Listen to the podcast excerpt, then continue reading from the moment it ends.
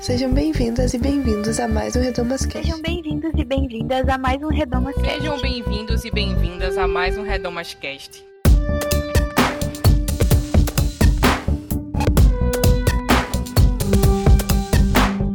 Sejam bem-vindos a mais um Redomas Cast. Eu sou Luciana Peterson no episódio de hoje eu convidei as minhas amigas Lara Lima, Bianca Ratti e Isadora Nascimento para continuar a nossa série sobre o Sermão do Monte, que já acontece aqui no Redomas Cast há alguns episódios. Então, no episódio de hoje, a gente vai falar sobre a oração. Pega ali a parte que Jesus fala sobre o Pai Nosso, um pouquinho antes também no texto, e a gente fala sobre as nossas impressões sobre esse texto, o que nos toca, que ele reflete nas nossas vidas hoje na nossa espiritualidade hoje.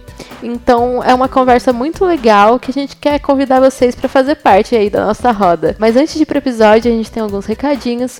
Primeiro, sigam o Projeto Redomas nas redes sociais, é arroba Projeto Redomas em todas elas. Acessem também o nosso site, que é projetoredomas.com.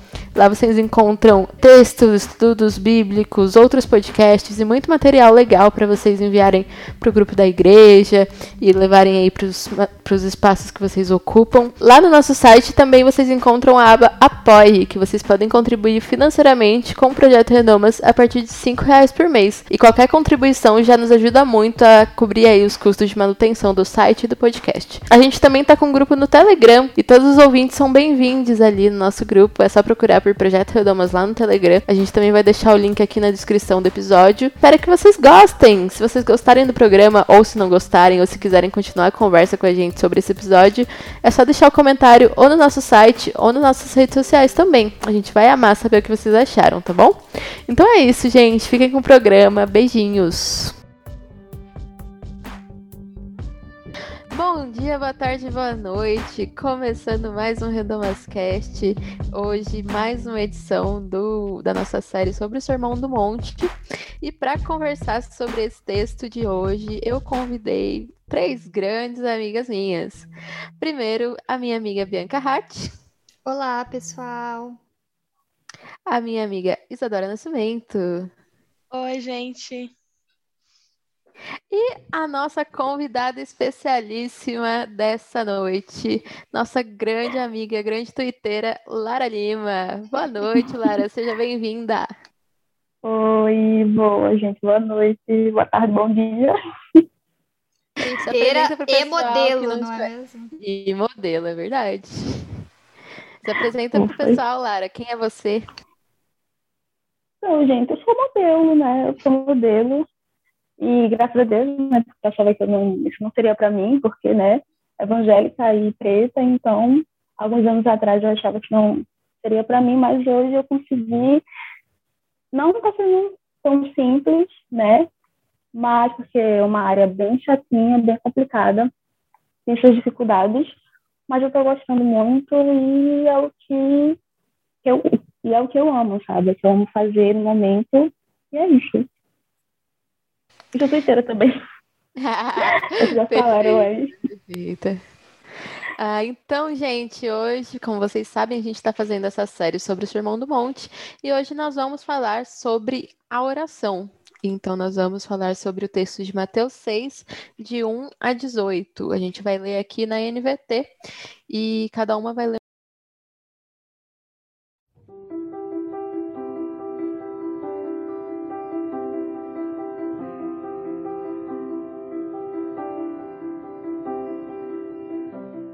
Não pratiquem suas boas ações em público para serem admirados por outros, pois não receberão a recompensa de seu Pai que está no céu.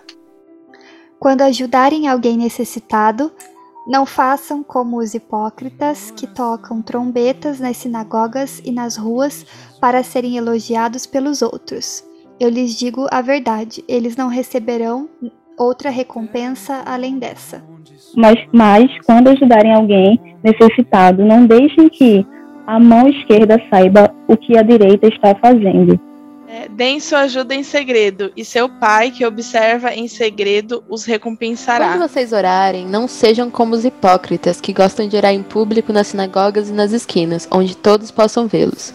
Eu lhes digo a verdade, eles não receberão outra recompensa além dessa. Mas, quando orarem, cada um vá para o seu quarto, feche a porta e ore a seu pai em segredo, e então seu pai, que observa em segredo, os recompensará. Ao orar, não repitam frases vazias sem parar, como fazem os gentios. Eles acham que, se repetirem as palavras várias vezes, suas orações serão respondidas. Não sejam como eles, pois seu pai sabe exatamente do que vocês precisam antes mesmo de pedirem. Portanto, orem da seguinte forma: Pai nosso que estás no céu, santificado seja o teu nome. Venha o teu reino, seja feita a tua vontade, assim na terra como no céu. Dá-nos hoje o pão para este dia e perdoa as nossas dívidas, assim como perdoamos os nossos devedores. E não nos deixes em cair em tentação, mas livra-nos do mal. Pois teu é o reino, o poder e a glória para sempre. Amém. Seu Pai Celestial os perdoará se perdoarem aqueles que pecam contra vocês. Mas se vocês se recusarem a perdoar os outros, seu Pai não perdoará os seus pecados. Quando jejuarem, não façam como os hipócritas que se esforçam para parecer tristes e desarrumados, a fim de que as pessoas percebam que estão jejuando. Eu lhes digo a verdade: eles não receberão outra recompensa além dessa. Mas quando jejuarem, penteiem cabelo e lavem o rosto. Desse modo, ninguém notará que estão jejuando, exceto se, exceto seu pai, que sabe o que vocês fazem em segredo. E seu pai, que observa em segredo, os recompensará.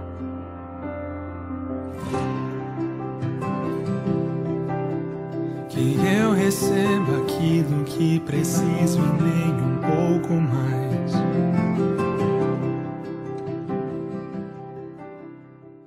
É, então a gente acabou de ler o texto de Mateus 6, de 1 a 18. A gente leu na versão NVT, que é a nova versão transformadora. E eu queria saber de vocês, meninas, o que que saltou aos olhos de vocês? O que que vocês notaram desse texto? Igreja pentecostal, né? Então eu sempre tive essa relação com a oração muito forte, assim, porque tudo era, era oração. Era consagração, oração, né? tinha círculo de oração. E se era, se era para fazer alguma coisa na igreja, era oração. Tudo oração, né? Mas eu percebia que tinha essa, essa, essa coisa né, cultural da gente, né? Que sabe, quem é pentecostal sabe, né? Que quando a gente, que a gente tem um jeito né, mais do manto, né? Como a gente fala, né? Do manto, do fogo. E eu, eu, eu, sei que o texto ele fala muito dessa questão de na parte da oração, né?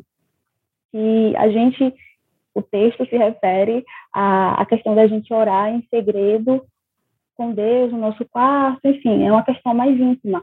Mas por conta dessa coisa muito cultural, né, do, do do Pentecost, do,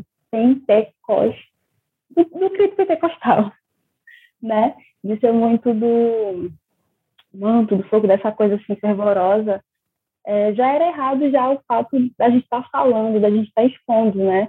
É, olha, porque eu estou no meu íntimo com Deus, é, acontece isso, e eu, e eu é, é falo em línguas, e, e Deus desce, rola isso, enfim. Aquele, aquele movimento todo, esteticamente falando. Eu me comparava muito com isso. Porque comigo não tem isso. Eu achava, meu Deus, eu tenho algum problema, o problema sou eu, né? É... E não, era, não era certo, né? Mas a gente fazia muito isso de, de, de falar, de expor, e é... tinha muito disso, de ah, as pessoas já, já começavam a apontar, está em pecado, ah, é fria, sabe? Sendo que parecia que esse texto, nessa minha época, né, não existia, era invisível. Porque claramente Deus fala, né, que hello, eu estou falando ali no quarto. Eu sei que eu também interpreto de outra maneira, né, nesse trecho, né, que ele fala de ir para o seu quarto, orar em segredo. Eu acho que o lugar silencioso de, de, de, muita gente, às vezes, não é um quarto, porque tem gente que não tem nem quarto, né, em casa, né? Não tem nem quarto para si, sozinho. Tem gente que não tem nenhuma casa, né? E, principalmente nessa pandemia, o meu lugar silencioso tem sido o meu coração, sabe? Tem sido mais ou menos assim, tem sido mais ou menos do meu coração mesmo, porque eu até compartilhei com a, com a Risa. É muito complicado orar aqui em casa, é, orar não, na verdade eu falei pra, falei pra ela do barulho, né? Mas aí já tô falando, pegando um embalo, que é, é complicado orar aqui, assim, com silêncio. Então tem que ser realmente, assim, focar, assim, no coração. Vamos lá, aqui o meu coração aqui vai ser o, o meu lugar de, de silêncio, o meu quarto, né? Como se refere no texto. Então, acho que é, tinha muito de... Eu cresci com, muito com isso, sabe? Vindo da, da, da, da religião, de, de, quando eu era pentecostal, né? Não estou criticando, inclusive acho que quem é pentecostal uma vez, sempre pentecostal.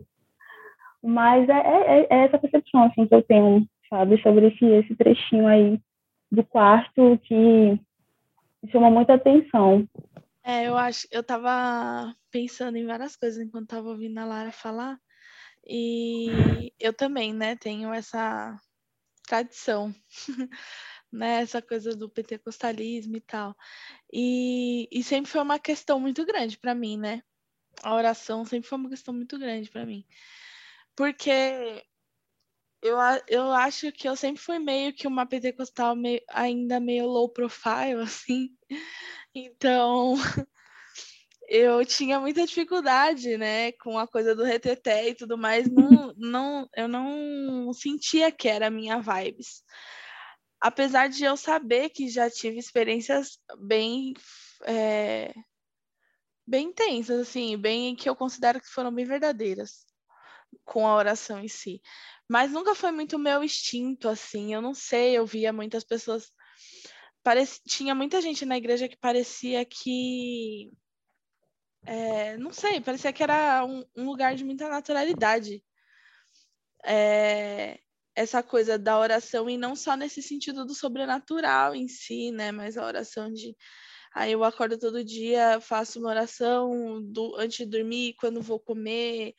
E é, a coisa da intercessão também sempre foi muito forte.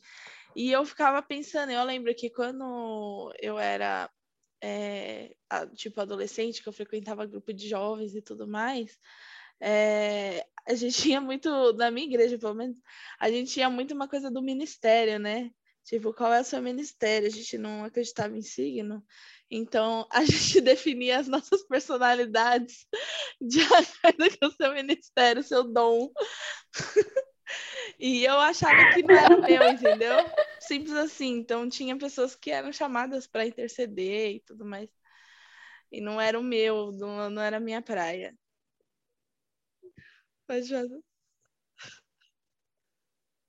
e cada um tinha uma cor, né? tinha todo um conceito. E aí cada um tinha um ministério. E então eu achava que não era o meu, né? A oração, a intercessão. Eu achava que algumas pessoas eram chamadas para interceder mesmo, para orar. E que eu não era muita uma dessas pessoas, porque não porque eu odiasse é, orar, é igual eu falei, eu sempre tinha, eu tinha minhas experiências, né, com a oração em si mas porque para mim realmente não era uma coisa tão natural, uma coisa que era que me despertava, né? Como era, por exemplo, ler a Bíblia, né? E tentar interpretar, enfim. E eu achava que era isso, que era, eu era mais nessa linha, né? Era esse o meu signo astrológico. e, e aí. Rapidinho, gente. Você vai usar a TV? que aí eu mudo pro quarto. Não? Então tá bom. Beleza. É que Félix apareceu aqui. Então, é, eu achava que não era o meu. Só que eu acho que hoje muita, muita coisa mudou nesse sentido. O meu conceito de oração mudou.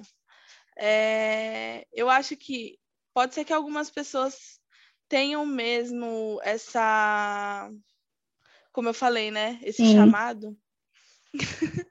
essa essa vocação para orar pelas outras não é impossível, né?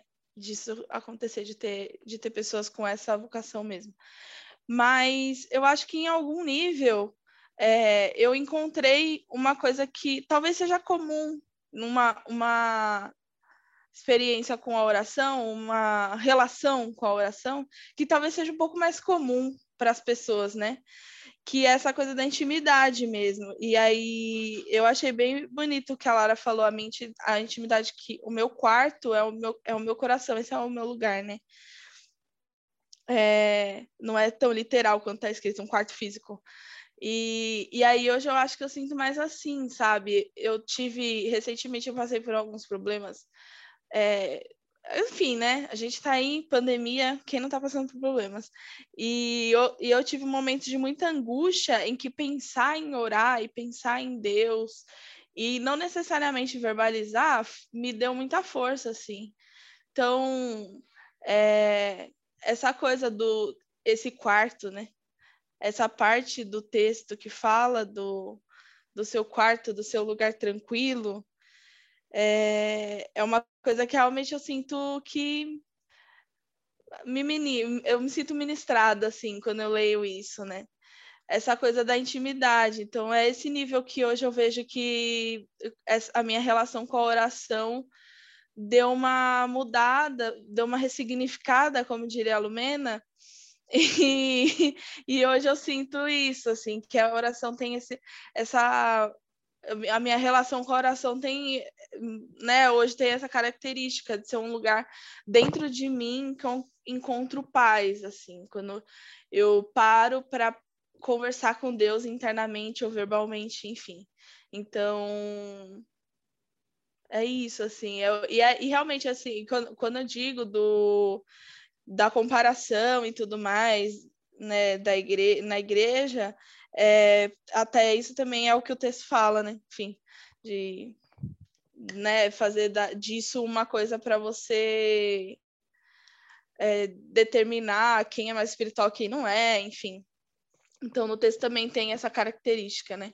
Acho que, de maneira gerais, eu me identifico bastante com o que a Lara falou, assim. Essa, essas, essas partes do texto me chamam também bastante atenção.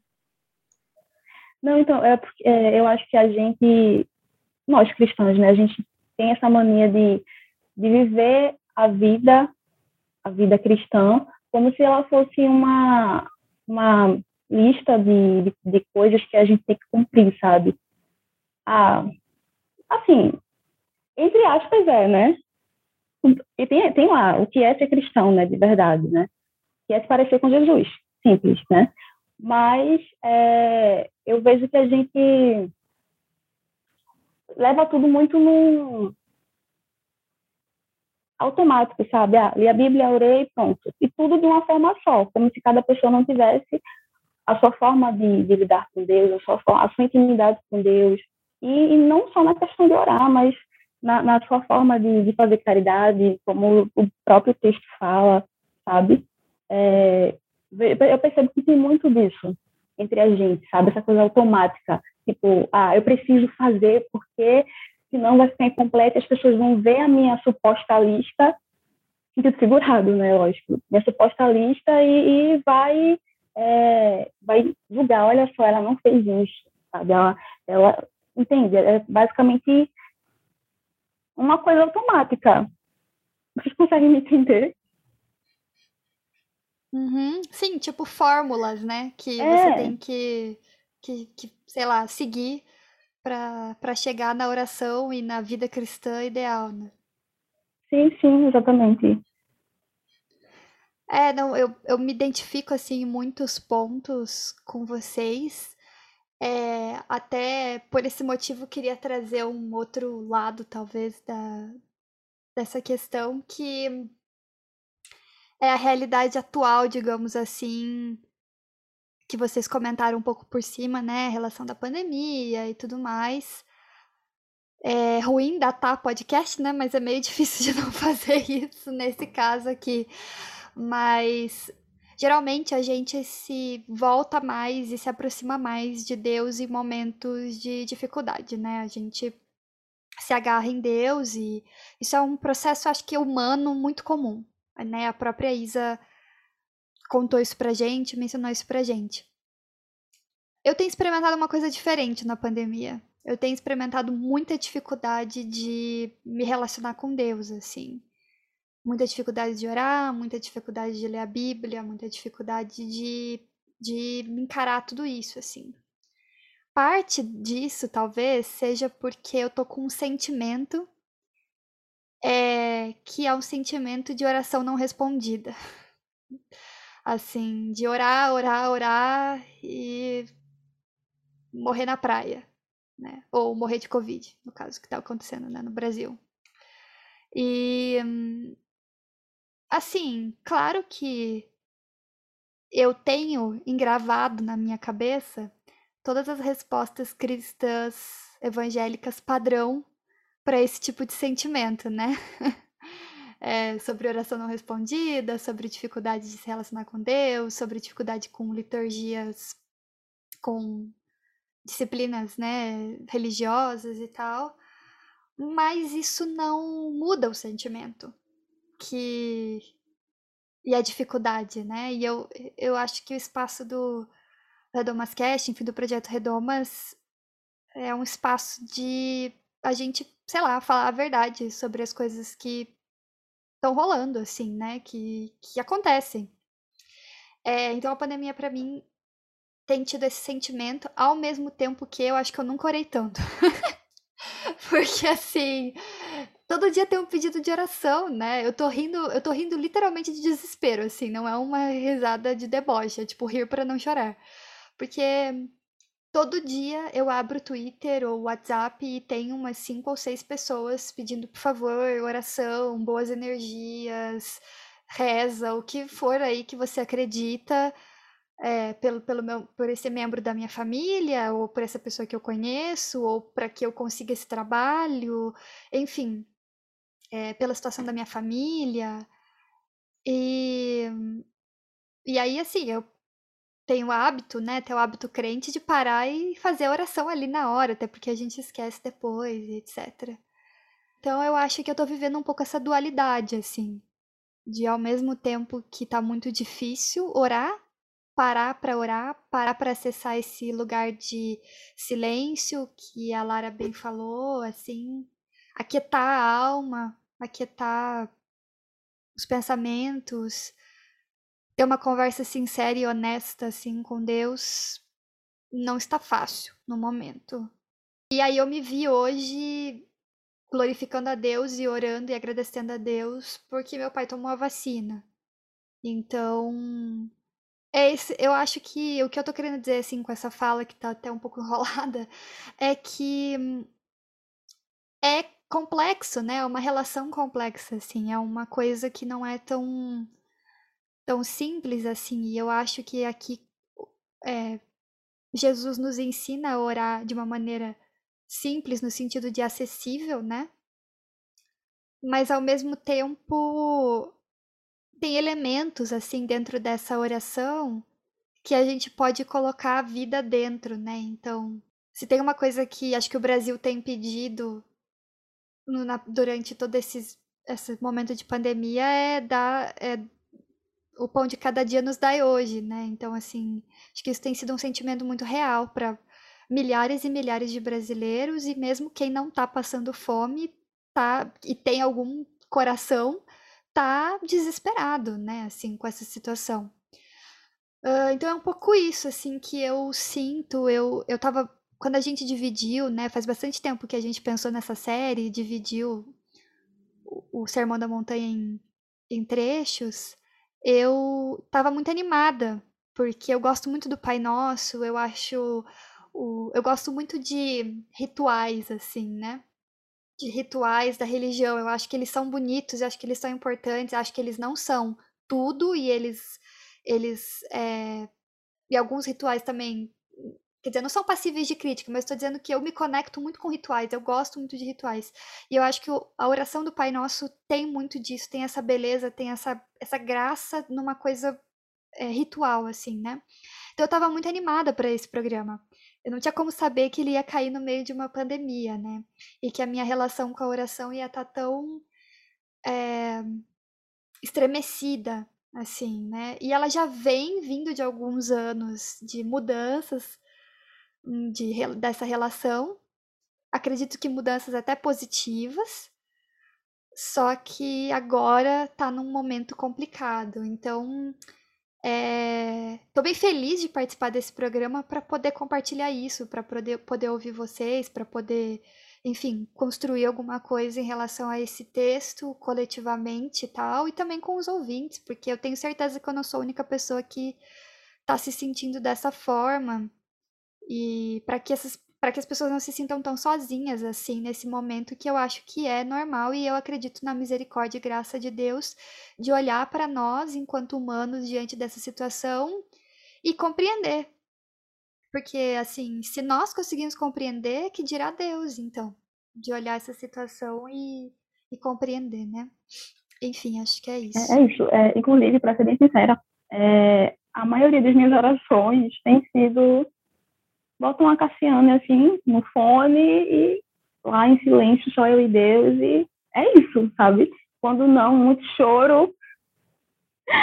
E é isso. E, e o mais engraçado é que os meus momentos de assim de oração que eu tenho com Deus, onde eu onde eu falo, né? Falo mesmo assim, isso, isso, isso, né? É, tem sido os momentos mais aleatórios assim. Tô lavando prato, tô indo comprar pão, tô indo no mercado, sabe? Ainda bem que tô com a máscara, porque senão todo mundo tá falando sozinha, querida. Sabe?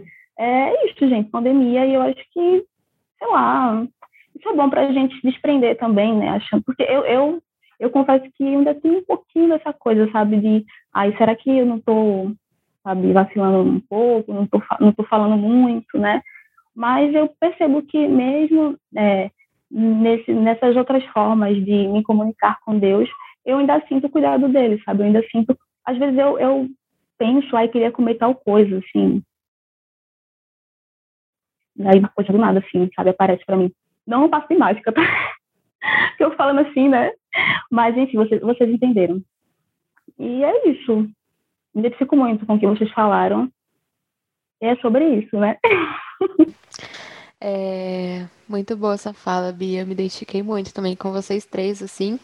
E o que me salta aos olhos nesse texto, na verdade, é como Jesus meio que quebra a religiosidade e tudo aquilo que é só tradição, é só para os outros verem, e bota a espiritualidade de verdade, né? Aquela relação próxima, como vocês estavam falando, assim. Bota algo no lugar sempre.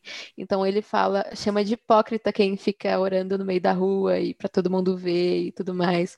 E eu acho que nesse momento de pandemia e de tipo gente insistindo em abrir culto, abrir culto aglomerando, sabe, igreja, tudo mais, isso tem batido muito forte, né? Assim, tipo, que espiritualidade que a gente quer viver hoje, assim, com 400 mil mortos, e sabe lá quantos vão ter quando esse programa sair, sabe? Sem vacina e tudo mais. Então, é, é uma espiritualidade de bater no peito e falar: olha como a gente está aqui crendo que Jesus vai, vai nos salvar sem fazer nossa parte, né? Então, e eu gosto muito também quando ele fala do secreto, né? E de ir pro quarto, assim, porque o quarto é onde a gente fala isso que a Bianca falou, né? Tipo assim, tá difícil, não consigo orar, sabe? É, é lugar de às vezes só chorar, é lugar de às vezes só falar, Deus, cadê você? Né? E de ser sincero mesmo, assim, eu acho que isso é o principal passo para ter uma espiritualidade de, de verdade, assim, mais próxima de fato. Assim. E o Pai Nosso também me lembra muito de comunidade, de partilha, né? Uma coisa que está muito difícil hoje, assim. Eu tava falando com a Isa esses dias, né? Ela perguntou, nossa, como você tem feito, amiga, pra se sentir conectada com uma igrejinha, com alguma coisa assim. Porque parece que ver um pastor pregando no YouTube já não, é a mesma coisa, né? Já não faz muito sentido, assim, já não, não enche. Mas eu fico feliz quando a gente tem essas gravações, porque é um pouco igrejinha para mim, né? Espero que os ouvintes se sintam parte da nossa igrejinha também. É... Eu acho que eu falei isso no, no último episódio do ano também, no ano passado, na no, no nosso episódio de retrospectiva. E eu acho que eu vou acabar falando em todos os episódios dessa série que é, eu sempre me animo, assim. O primeiro que a gente gravou, os dois primeiros que a gente gravou, a gente gravou num dia que eu depois descobri que eu tava com Covid, né? E foi muito difícil e eu lembrei muitas coisas que a gente tinha conversado no dia que a gente gravou. É, e todos os, e eu acho que por causa disso, todos os outros eu já venho muito animada, porque eu falei isso também no meu no episódio de Desigrejados. É, a minha experiência, eu acho, de, de igreja tal, sempre foi muito mais coletiva, uma experiência espiritual, na verdade. A minha espiritualidade como um todo sempre foi muito mais coletiva, né, do que individual, assim. Para mim, sempre foi assim. E eu, é, esses momentos, eu acho que é o que eu sinto mais falta, porque é, a gente fazer, é, que, nem, que nem ela falou, só assistir um culto, um web culto ali, não tem interação com os irmãos, não tem discussão, né? E aqui com vocês eu sempre tenho isso, então esse, esse episódio, esse, essa série do Sermão da Montanha, eu sempre vejo muito animada para gravar, porque eu sei que eu vou sair feliz, sabe? Vou sair, nossa, parecia que. E eu acho que é isso, quando eu falei que eu tava nos momentos de angústia e, e eu fui pensar em orar e tudo mais e me dava um pouco mais de paz, eu acho que é esse sentimento. E eu tenho a sensação de que do jeito que a gente tá, porque realmente eu também me identifico com a experiência da Bia. É, a gente está numa sensação. Eu, eu sinto, isso eu não estou falando só com relação à minha fé ou com a minha espiritualidade, eu sinto que eu estou vivenciando uma apatia generalizada. Sim, é, parece que nada me move, entendeu? E não é só em relação. Então, eu não consigo nem me sentir herege demais, sabe? Porque eu não tô animada para fazer as coisas. Porque eu não tô animada nem, nem para fazer essas coisas relacionadas à espiritualidade, como também não tô para nada, entendeu? Sim, simplesmente é uma apatia generalizada mesmo. E porque é aquela sensação de qual é o ponto, sabe? A gente já tá um ano nessa e parece que não tem perspectiva de sair. E eu acho que quando a gente está desse jeito, é, e aí acontece alguma coisa, igual eu falei, né? Uma, uma coisa que gera alguma angústia na gente assim a mais, e a gente procura nesse lugar de oração alguma resposta, é, eu, tenho, eu tenho esse sentimento de. Eu tenho a sensação de que em momentos assim parece que é um pouco maior, assim. O sentimento é tipo, meu Deus, eu lembrei agora que isso, sabe? Eu tava num sentimento tão de apatia generalizada que quando eu, eu sinto que a gente sai de uma conversa como essa que a gente vai ter hoje, e eu falo, nossa, era assim, parece que é mais forte, parece que é mais intenso, entendeu? Porque a gente tá é, tanto tempo sem sentir alguma coisa. Acho que é mais ou menos isso que eu quero dizer, né? Que tá tanto tempo sem sentir alguma coisa que quando sente, fala, meu Deus, como é bom. Então parece que é ainda mais intenso, sabe? E tanto no sentido da oração quanto no sentido desses momentos coletivos, dessas. É, jornadas coletivas, mais uma vez fazendo a Lumena aqui, né? Dessas coisas que a gente tem de discussão entre a gente, né? É, eu acho que é esse o sentimento. É sobre isso. E tá tudo bem. Mais ou menos, mas vamos seguindo. É, então, gente, eu queria agora passar para a parte que a gente comenta pedacinho por pedacinho, né? Então, o primeiro pedacinho que temos aqui é sobre fazer as coisas em público, é, não façam como os hipócritas que tocam as trombetas das sinagogas e nas ruas para serem elogiados pelos outros. É, quando orarem, vai para o seu quarto, feche sua porta. O que, que vem na cabeça de vocês? Assim, eu lembrei muito que teve uma época que o pessoal estava indo na porta de hospital, porta de UTI para fazer oração. Aí eu postei assim: olha, gente, acho que vocês não deviam estar aglomerando na frente de hospital, não. E aí veio os ataques. Ah, porque você não acha que isso está confortando as pessoas? Não sei o que, não sei o que lá. Sendo que está literalmente na Bíblia. Não vai orar na rua, meu povo. Ainda mais uma pandemia, pelo amor de Deus. Na frente Ai. do hospital ainda, né? Sim, que é basicamente proibido. Crime. É... Não, eu acho que você, como diria Isadora Nascimento, chancelou aí, né? a coisa do, do melhor exemplo e pior exemplo ao mesmo tempo disso aqui que. O melhor pior exemplo, né? Disso aqui que Jesus está falando de de fazer as coisas para aparecer, né? Porque assim, com todo o respeito e até com o perdão dos irmãos que foram orar lá na porta do hospital, é... acho que falta direcionamento mesmo, assim, discernimento do Espírito Santo, sabe? Nessas horas, assim. Tem ali uma boa intenção, mas já diria o ditado, né? De boa intenção. Então, assim, é... para mim, eu acho que falta ali um direcionamento mesmo, uma conexão do tipo, os fatos, né? E, e a, o, o que realmente é, Deus está pedindo da gente, né? Porque eu sempre lembro daquele texto de Isaías que Deus fala: o jejum que eu quero é XYZ, né? E aí ele fala várias coisas que tem a ver com justiça social. É, e, e aí eu fico pensando assim que é meio que essa vibe de Jesus nesse texto, assim, tipo, Jesus falando, então, galera, a oração que eu quero é essa aqui. O jejum que eu quero, depois ele vai falar um pouquinho de jejum, é esse aqui.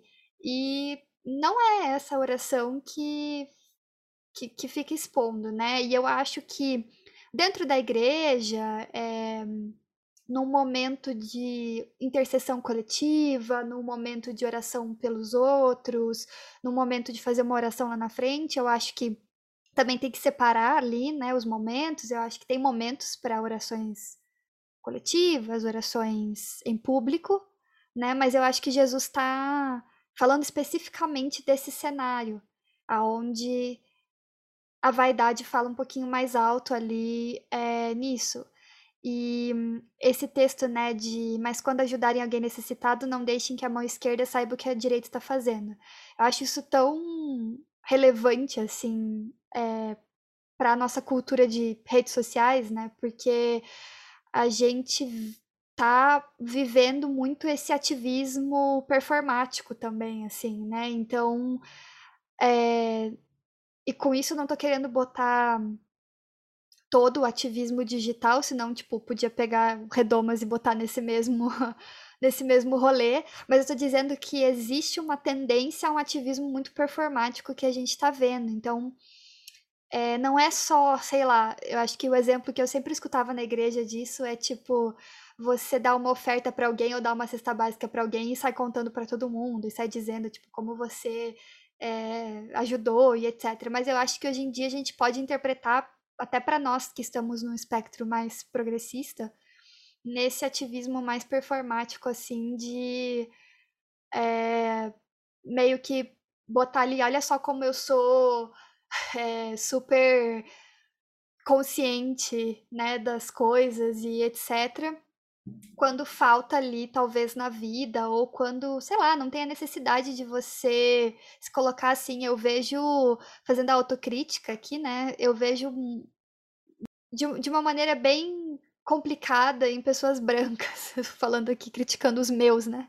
Porque tem muito assim, ah, quero provar que eu não sou racista, né? Então eu tenho que ficar colocando um milhão de coisas lá que eu faço e me colocando dessa forma. Ou quero provar que eu não sou LGBTQ-fóbico, ou quero provar.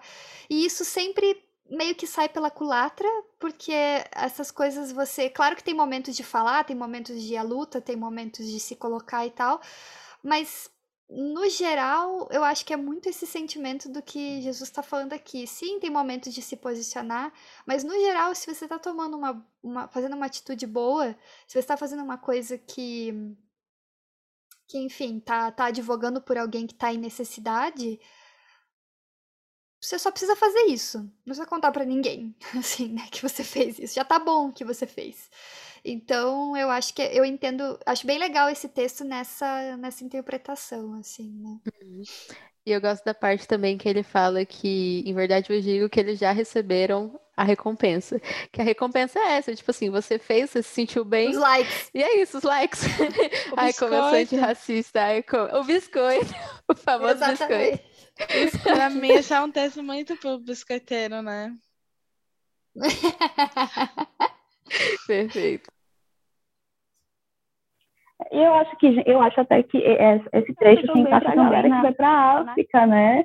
Lógico, não estou generalizando, mas assim, vai para a África e expõe de uma forma assim exagerada. Lógico que tem que expor, né? Para conseguir doações, enfim, tem essa questão também. Mas eu acho que eu acho não, né? É uma coisa que realmente acontece, todo mundo vê, todo mundo percebe. E e vai para lá como se aqui no Brasil não, não tivesse precisando também de ajuda, né? Não que, não, não que a gente não deva ajudar a África, pelo amor de Deus, também deve ajudar, mas eu percebo que, que é uma coisa para parecer mesmo, sabe? Olha, eu fui para África, fiz foto lá e posto no Instagram, sabe? Amiga África. Não, e falta Enfim. a Rafa Kalimann escutar o Redomascast, né? Porque é todo o programa ela sendo exortada Deus tá mandando, né? todo dia Deus tá mandando é. exortação pra nossa irmã Rafa Kalimann, missionária. É, ainda fica botando KKK ali no, no programa. Tem condições, tem condições. Deus mandando as mensagens e o coração, né, endurecido, enfim. Endurecido. Eu acho que é isso, assim, eu nem, nem tenho muito o que adicionar, porque é sobre isso, vocês disseram tudo. Dispor o devocional, sabe? Eu senti que nessa pandemia deu uma piorada, assim, sabe? Eu gosto muito. Eu já fui muito essa crente que toda vez que eu ia fazer o devocional, eu ia lá e postava. Olha o meu devocional, olha o que Deus falou comigo. Eu postava um trechinho, sabe? Anos atrás. Eu, eu ainda gosto de compartilhar, ainda sigo pessoas que compartilham essas coisas, sabe, assim, na, na rede social. Mas eu, eu sinto que tá um pouco assim demais, sabe? A gente tá, nessa pandemia, a gente realmente está exagerando nisso, sabe? De expor, de, de, de mostrar, olha, eu tô fazendo emocional e só para mostrar que realmente é, é, aí eu estou firme, essa pandemia não me abala, eu estou orando muito, sabe? Eu estou enjoando, eu estou sabe? Sendo que para que postar isso se, se você sabe que. Para que postar isso, entre aspas? Se você sabe que, que ninguém está tão bem assim, sabe? Para ter essa, essa coisa assim. Não esqueci a palavra, mas esse, esse ritual tão, tão seguido, sabe? De forma. Sabe? Eu esqueci a palavra, mas enfim. É, acho que vocês me entenderam, né? estão conseguindo me entender, mais ou menos. Eu entendi muito. Senti muito isso também. Eu, eu acho que o, realmente, assim, é, é um negócio que a Bia até falou, e eu concordo em número, gênero e grau, assim, que o Redoma seja um lugar onde as pessoas vão se sentir acolhidas nas, nas outras coisas, entendeu? Muitas vezes nas insuficiências, né? Nos momentos de porque realmente é o que a, o que a Lara falou, é mais pra verdade, ninguém tem alguma coisa de muito errado com quem tá muito bem agora, assim. Né? Não faz sentido. Então, assim, é, eu, é uma coisa que eu tenho muito problema, inclusive, com o Instagram. Minha relação com o Instagram, gente, olha, é um negócio complicado, porque é uma rede que realmente todo mundo sempre está muito bem, e é muito tudo sobre, sobre tudo pelo biscoito, entendeu? E e aí, é, para mim, é tudo muito longe do real, do, né? E aí, quando as pessoas escolhem compartilhar a espiritualidade delas no, nessa rede social, e, enfim, em qualquer outra, geralmente é tudo muito com esse discurso, assim. E essa performance não. Sabe, não dá. É, é, é, é assim, é a, a própria Keila Hellman, Melman Tipo, você pode postar? Pode, mas é de bom tom? Não é, sabe? Você dentro da igreja, sem uma janela, aglomerando, e porque eu não tenho medo, porque, e, e, assim, eu, é o que eu falo, assim, cada vez que eu entro no Stories, eu tenho vontade de xingar meia dúzia, então eu evito, sabe, pra, pra não pecar. Porque não, é uma coisa que é muito. Não, é uma coisa que me irrita demais mesmo, assim. É, é aquela coisa do metrô, do o vídeo do, das pessoas orando no metrô. Vocês viram? Não sei se vocês viram isso. Meu Deus. É um negócio que, tipo, é, é, é 100% faltaram ler esse texto, assim. Não tem outro não diagnóstico, não tem outra coisa. Sim, e o que mais me, me, me deixou assim, poxa, não, não era crente assembleano, não, hein? Que todo né, pentecostal, todo mundo mete o pau, fala que não tem sabedoria, né? Não era, não era os crentes desconstruídos com tatuagem. Pra você ver. Pra você ver, né? Pra gente ver. Pra você ver. Enfim, hipocrisia. E há uma observação que eu falei sobre ritual, mas no ritual no sentido negativo, tá? Porque Bia falou sobre ritual e eu gostei muito do que ela falou. E eu concordo com o que ela disse também. Ah, sim. Não, não, eu acho que deu, deu, deu, deu para entender, deu para entender a tua, tua perspectiva. Um ritual vazio, né? Só, tipo, só por fazer, né?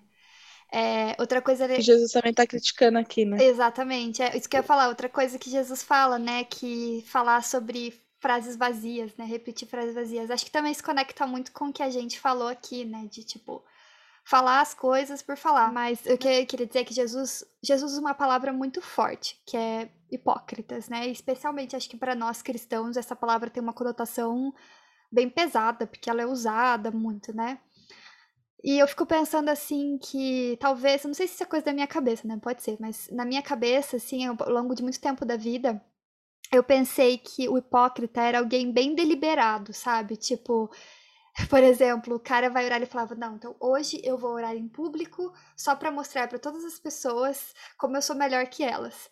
Só que o que eu percebi ao longo da vida é que a maior parte dos hipócritas não pensa assim.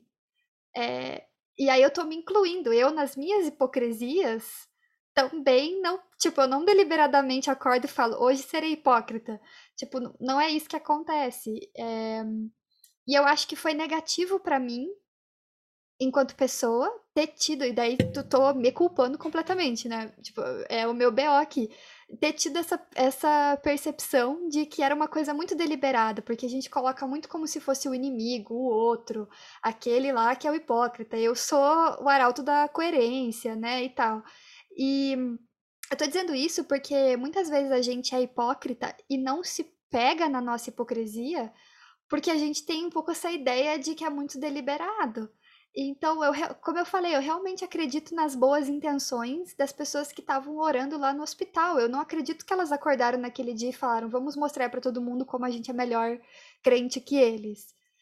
Mas no fundo dessas ações tem uma coisa, e eu acho, e aí isso se conecta muito com uma coisa que em todos os programas dessa série a gente falou, que com Jesus o buraco é mais embaixo, que tipo, tem sempre uma coisa mais profunda ali que ele está dizendo uma coisa e tem um significado ali um pouco mais profundo e eu acho que nesse texto tem muito disso assim tem muita coisa claro além disso mas é, o que, que é o hipócrita e quando que eu tô sendo hipócrita? Porque ao longo dessa nossa série uma coisa que eu percebi é um dos principais erros que eu estava cometendo ao ler a Bíblia enquanto uma cristã do espectro, espectro progressista é não me ver mais nas pessoas problemáticas da Bíblia.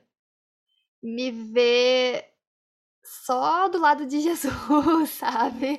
Só ali muito paz amor. Então Jesus está falando com os hipócritas que não obedecem ao, ao MS, não comigo, sabe? E eu acho que essa série. Outras coisas também, mas eu acho que cada vez mais nessa série eu tenho tentado fazer o exercício de tipo. Nesse texto, eu sou hipócrita nesse texto. Eu também posso ser, né? Eu também posso ser a hipócrita e eu também posso ser a cristã que ora do secreto. É, então eu, eu só queria fazer esse adendo porque às vezes pode, pode criar essa noção, né? De que é muito deliberado e de que nós aqui estamos falando da perspectiva de pessoas que arautos da coerência, como eu falei, né? O que não é verdade nenhuma, eu tenho certeza que nenhuma de nós aqui quer se posicionar dessa forma. Mas é, é só um adendo, porque eu acho que essa palavra hipócrita é muito carregada, assim, no cristianismo. E, e talvez um pouco mal utilizada às vezes, né? Concordo contigo. Acho que até é, quando tu falou sobre essa é, da, da boa intenção, né, daquelas pessoas irem para lá para frente do hospital, é aquela coisa, eu acho que eu, eu, vejo muito no que eu falei, é sobre as pessoas é, acharem que estão realmente é, é, seguir uma lista, sabe? Uma lista de coisinhas. Então, poxa, se eu não for para frente do hospital, é, meu Deus, Deus não vai é, é, ver a intenção, a verdadeira intenção do meu coração, sabe? Que é realmente, entende? Uma boa intenção, sabe? Enfim, acho que é isso mesmo, concordo muito. Identifico muito com o que tu falou. Não, é, eu acho que é isso mesmo. Que a Bia, o, essa parte da Bia eu lembrei muito que nos outros episódios a gente está sempre. Tem esse momento de fazer nossas autocríticas, né? Importantíssimo.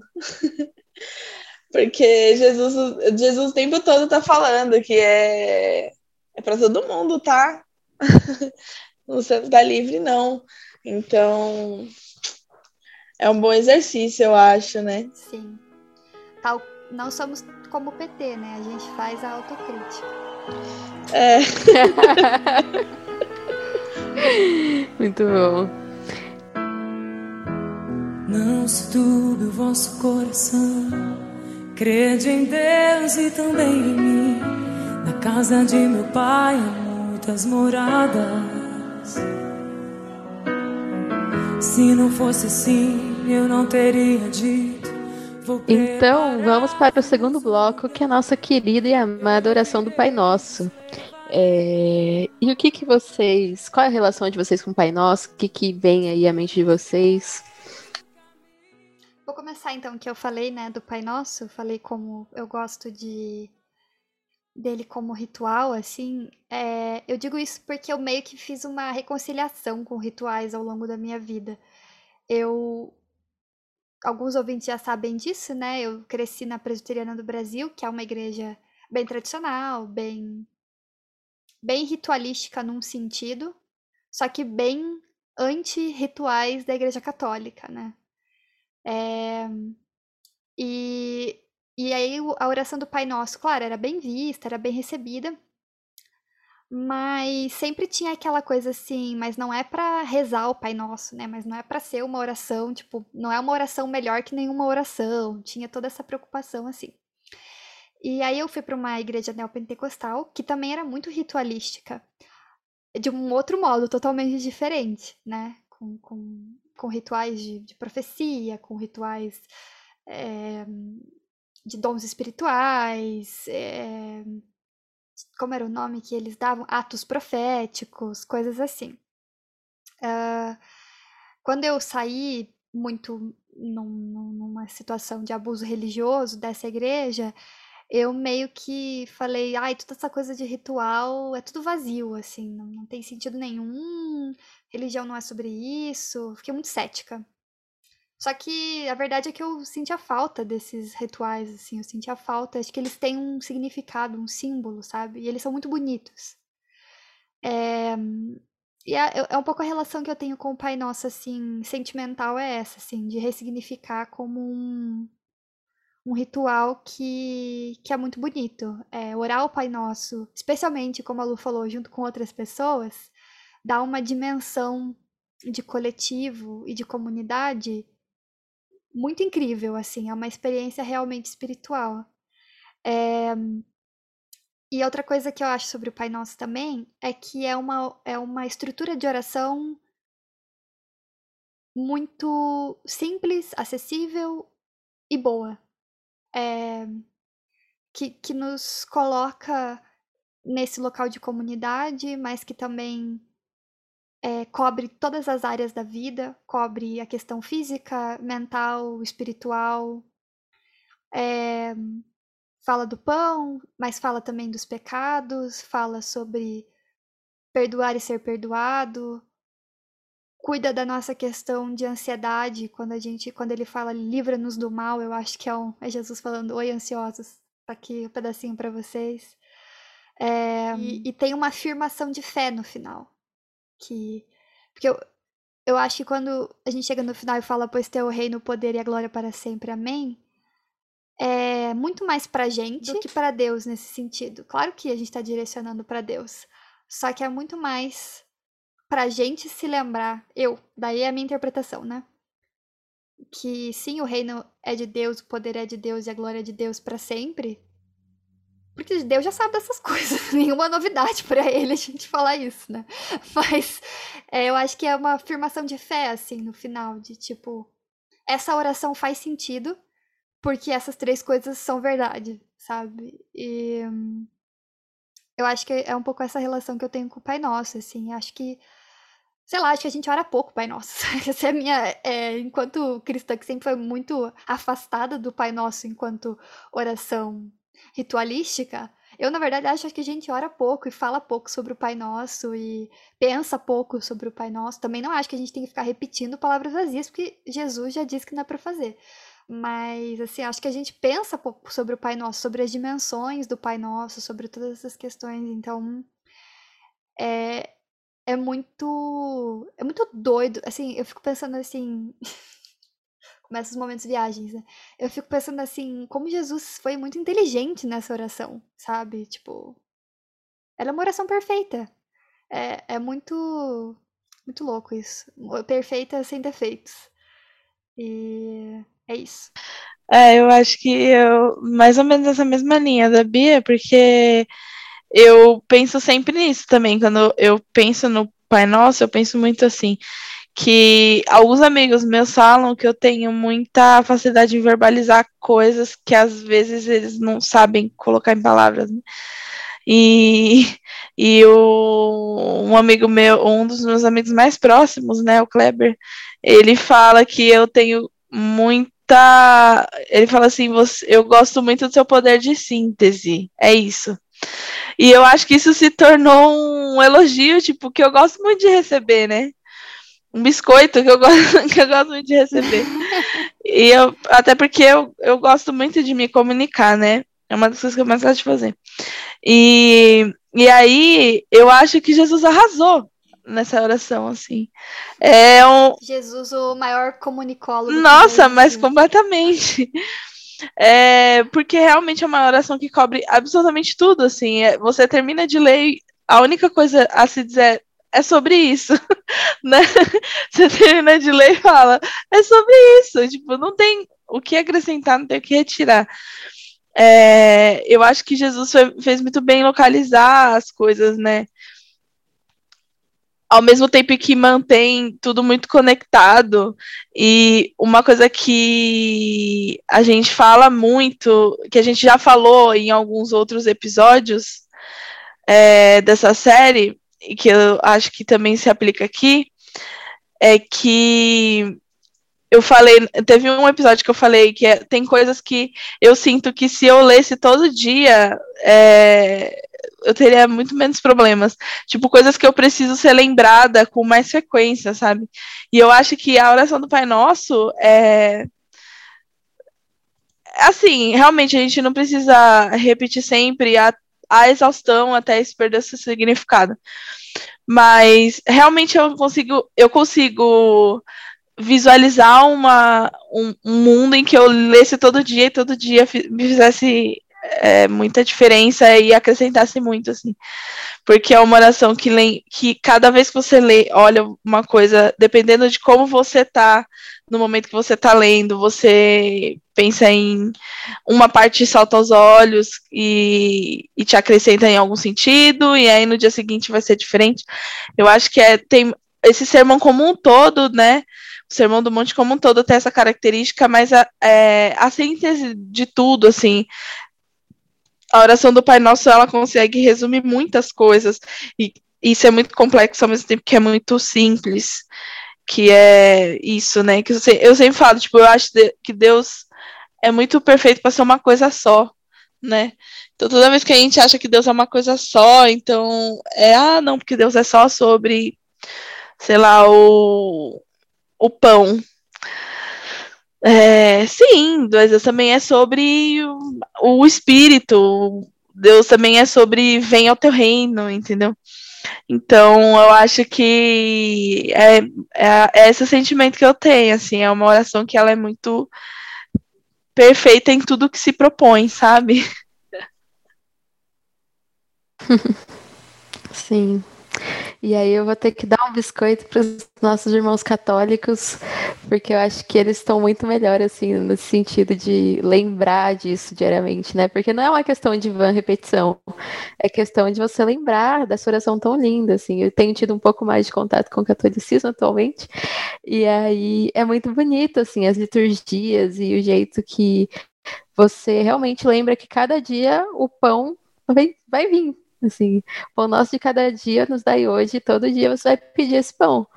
E venha o teu reino, seja feita a tua vontade. E lembrar cada pedaço dessa oração, porque cada vez que você lê, ela tem um novo significado, assim, ela ressoa de um jeito diferente também. E realmente é uma oração perfeita, assim. E eu acho que uma coisa muito importante e, e que me marca, assim, nessa oração é como ele fala, é, seja feita tua vontade, assim, na terra como no céu, e venha o teu reino, né? O reino se estabelece aqui entre nós, nessa comunidade em que o pão é partilhado, né? O pão é nosso, o pai é nosso, tudo é nosso. Aquele, aquele meme comunista, pai nosso. é sobre isso, sobre comunidade. Eu, eu vejo muito a, a, essa oração do Pai Nosso como uma inspiração, sabe, para outras orações, sabe? Sempre quando alguém me pergunta, ai, Lara, qual é o jeito de orar? Ah, oração do Pai Nosso sabe? Perfeita. Uhum. Não sei, quem não sei, acho que foi Isa que falou, né? Que é uma oração perfeita, sem defeitos. Sim. É isso. E é pautada na palavra, né? Então. Sim. E para quem não é isso, sabe. É como eu vejo muito como. Para quem não sabe, amém vem do grego e significa é sobre isso. Exatamente. Ai, ai. A etimologia do amém, né? É sobre isso. isso. Não é que assim seja, é sobre isso. É sobre isso. Muito bom, meninas. Me dizendo que eu posso descansar em ti, ser livre pra sorrir, acreditar que o mal que agora está já tem o seu descansar em ti, ser livre pra sorrir. Então, nessa última parte, é, ele fala: Seu Pai Celestial os perdoará se perdoarem aqueles que pecam contra vocês. E também fala um pouco sobre o jejum, né? Que quando você jejuar, você tem que pentear o cabelo e lavar o rosto para ninguém notar que você tá em jejum. É, o que, que vocês acham dessa parte? Eu acho que aqui ele repete de novo, né? Eles não receberão outra recompensa além dessa. E eu lembro que teve uma época que eu era de uma igreja neopentecostal também, que tinha umas campanhas de jejum, assim, né? Aí o pessoal chegava falando, não, porque eu tô 40, fiz 48 horas só de água. Teve uma época que a igreja toda resolveu parar de comer açúcar. E aí eles ficavam assim, não, eu fiquei olhando todos os rótulos, todos os dias, não podia ter açúcar. Não comi nada com açúcar essa semana, pra glória de Deus. A prova de resistência, né? A prova de resistência. Exatamente. O crente que trata o jejum como prova de resistência, né? Ou e... como dieta. Ou como dieta. Alô, Ana Paula Valadão. É... E eu acho que é muito naquele sentido que a gente já falou, né? De receber a recompensa, de querer se mostrar. E a gente faz isso também, né? Como a Bia falou da nossa autocrítica. Quando a gente aqui é tão desconstruído e mostra e, e, e milita Verdade. e twitta. E é pra gente também essa palavra. Eu acho que tem muito, eu concordo muito com a Lu, assim, que essa também é a vibe desse, desse trecho, né, de da questão do jejum. Na verdade, a primeira coisa que eu lembrei foi essa fala da Ana Paula Valadão. Que se o ouvinte não souber do que a gente está falando, porque nem todo mundo tem o prazer de, de ter tudo isso gravado na cabeça, ocupando espaço no HD, ao invés de coisas úteis, né? Digitem Ana Paula Valadão em jejum que o Google vai fazer por vocês melhor do que a gente faria. E, e aí, é, eu também lembrei que acho que nessa semana, ou na semana passada, teve um caso de uma blogueira também, que estava falando sobre jejum. Não sei, eu não fiquei a fundo na história. Não sei se ela tava, se ela é cristã, se ela é evangélica. É, a fofoca, exatamente. É, ela não sei se ela é cristã ou evangélica, mas é, disseram que ela estava falando de jejum de, com motivos religiosos. É, e aí, depois de, tipo, sei lá, uma semana, um tempinho, ela apareceu no Instagram dela mostrando o quanto ela estava magra e dizendo que, tipo, era resultado do jejum e tal. É, então, eu não sei que religião ela é, não, não tô dizendo, mas estou dizendo que me veio essas duas histórias do jejum, né? De que o jejum é uma prática que é complexa hoje em dia, né? E eu penso um pouco sobre eu penso um pouco sobre jejuns não voluntários, né, que a gente está vivendo. A gente já falou um pouquinho sobre questão da fome e tal, e eu acho que até é um pouco difícil de falar de falar de jejum. Esse texto acaba ficando até um pouco delicado, né, de Jesus falando pentei o cabelo, lavei o rosto, né? E eu acho que é importante a gente deixar é, evidente que a, a leitura que a Lu fez, né? De que ele tá falando sobre. Na, na mesma tônica do que ele tava falando lá no começo, né? De você fazer as coisas só pra. só com, com uma intenção externa e não com uma intenção interna, né? E o jejum é. Eu, eu acredito que a, o primeiro objetivo dele é, antes de tudo, conexão consigo mesmo. Eu penso um pouco disso, assim, de você é, se abster de uma coisa, e no caso a comida é a coisa mais comum, mas todo crente sabe, eu espero, que dá para fazer jejum de várias coisas. Eu mesma, né? Eu, eu vou momentos histórias da vida. Histórias da minha adolescência crente fundamentalista. Eu fiz um jejum de quase três anos de música do mundo, tá? No nível que, quando eu estava na Americanas, ou no mercado, e começava a tocar Taylor Swift, e eu começava a cantar na minha cabeça, eu deixava o local, entendeu? Esse era o meu jejum. Meu Deus! Meu Deus! Tadinha. É, diário de uma adolescente fundamentalista. É isso mesmo. Mas enfim, pessoal, façam terapia. E aí, é... e aí eu, eu tava pensando sobre isso, né? Sobre como jejum pode ser sobre qualquer outra coisa e sobre como isso, é, para mim, é uma prática de conexão consigo mesmo. É abster de uma coisa que, de repente, te controla muito, é, para se entender, para se conhecer, para para utilizar esse tempo que você passa investindo naquilo com Deus, né? Então, consigo mesmo também. Eu acho que é um pouco disso, assim. Então, eu acho que no momento de pandemia, às vezes eu sempre brinco que às vezes eu não respondo as pessoas no final de semana e eu falo, ah, tava fazendo meu jejum de, de celular. É, porque, sabe, realmente faz diferença, assim, mesmo que não seja um jejum, uau, né, super espiritual, realmente traz um, um ganho, né, quando a gente se abstém de uma coisa que, que, sei lá, controla tanto a gente, né. É, Acho que é um pouco isso, assim, que eu penso em relação ao jejum, assim, que eu acho que é uma coisa difícil, sabe? Difícil hoje em dia, complicada de falar sobre, complicada de, de se viver, de se fazer, porque a gente. É... A gente não quer, não quer abster de nada, né? Assim. O pessoal do No Limite tá lá pelo dinheiro e pela fama, né? Não, não é por gosto. Então, eu acho que é um pouco disso, assim, que eu penso. Não sei se fez muito sentido. Só queria contar a minha história do jejum mesmo da Taylor Swift. Era só isso que eu queria. O meu objetivo com essa fala. É, pra mim também. Me identifico com essa sua fala, Bia. É, nunca tive nenhum, nenhum segredo, assim, pelo menos eu. Nunca tive nenhum segredo, assim, para é, entender o que é jejum, sabe? Sempre foi algo que eu, eu sempre coloquei na minha vida como um, ah, só vai, ser, só, só vai ser um ganho, né? Só vai ser um ganho, só vai ser algo que vai me aproximar mais de Deus. Nunca tive, sabe? Nunca me aprofundei tanto assim, porque para mim sempre foi algo muito simples, sabe? Muito. Agora, nessa pandemia, né, eu quero aproveitar logo, pelo amor de Deus, vou fazer jejum de comida, gente, cuidado, não vai ficar com a imunidade muito baixa, pelo amor de Deus, para não pegar Covid. Mas é isso, sabe? É, é, eu nunca. Para mim sempre foi muito simples, jejum muito simples. É, é, é, algo que me aproxima, sabe? Que só vai me é, trazer um benefício para mim, para mim. E Deus vai ficar feliz com isso também, né? Uhum. É, eu vi um culto na Páscoa da Igreja Batista do Pinheiro, da pastora Odia Barros e do Wellington.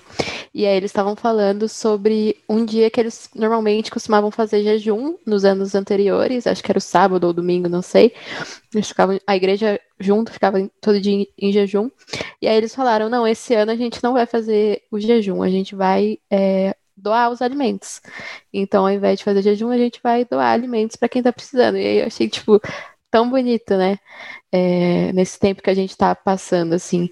E eu fiquei pensando muito naquela época que o Bolsonaro estava promovendo jejum pelo Brasil, oração, não sei o quê. E, tipo, todo Meu mundo Deus. falando, tipo assim, cara, gente passando fome, não tem auxílio emergencial, o cara mandando parar de comer. sabe? Então é muito nesse sentido que a Bia falou, né? Mas eu, enquanto a Bia falava também, a Lara falava, eu fiquei pensando sobre como jejum é uma coisa que eu não faço mais, assim. depois que me desconstruí, depois que parei de ser crentona, não lembro a última vez que eu fiz um jejum, assim. E, e, e, nem de internet, assim. Às vezes eu tento, mas daí caio na tentação, confessando aqui meu pecado com os irmãos e irmãs, sabe? É, e eu acho que é uma coisa que faz sentido, assim, porque é sobre ter autoconsciência, né? É sobre ter controle do que você está fazendo. Sim. E eu levo até pro lado dos. Amém.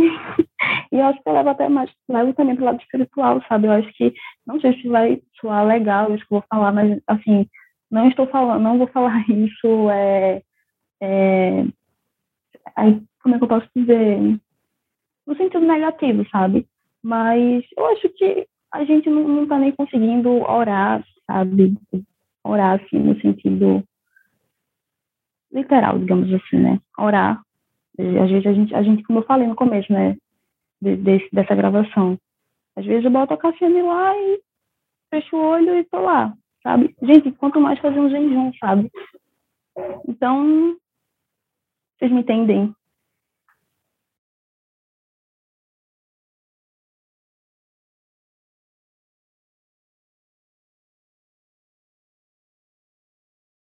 Sim, é, é, é, é, acho que é sobre, sobre. É isso, é sobre momento. é sobre momento, é sobre sua relação com Deus também, né? Sua intimidade, né? Com ele que cada pessoa tem, né? Tem gente que consegue, né? Jejuar nesse, nesse período. Tem gente que não. Né? E assim, Mas eu gosto muito dessa coisa do a pessoa fez o galardão dela vai ser só esse biscoito que recebeu aqui na Terra.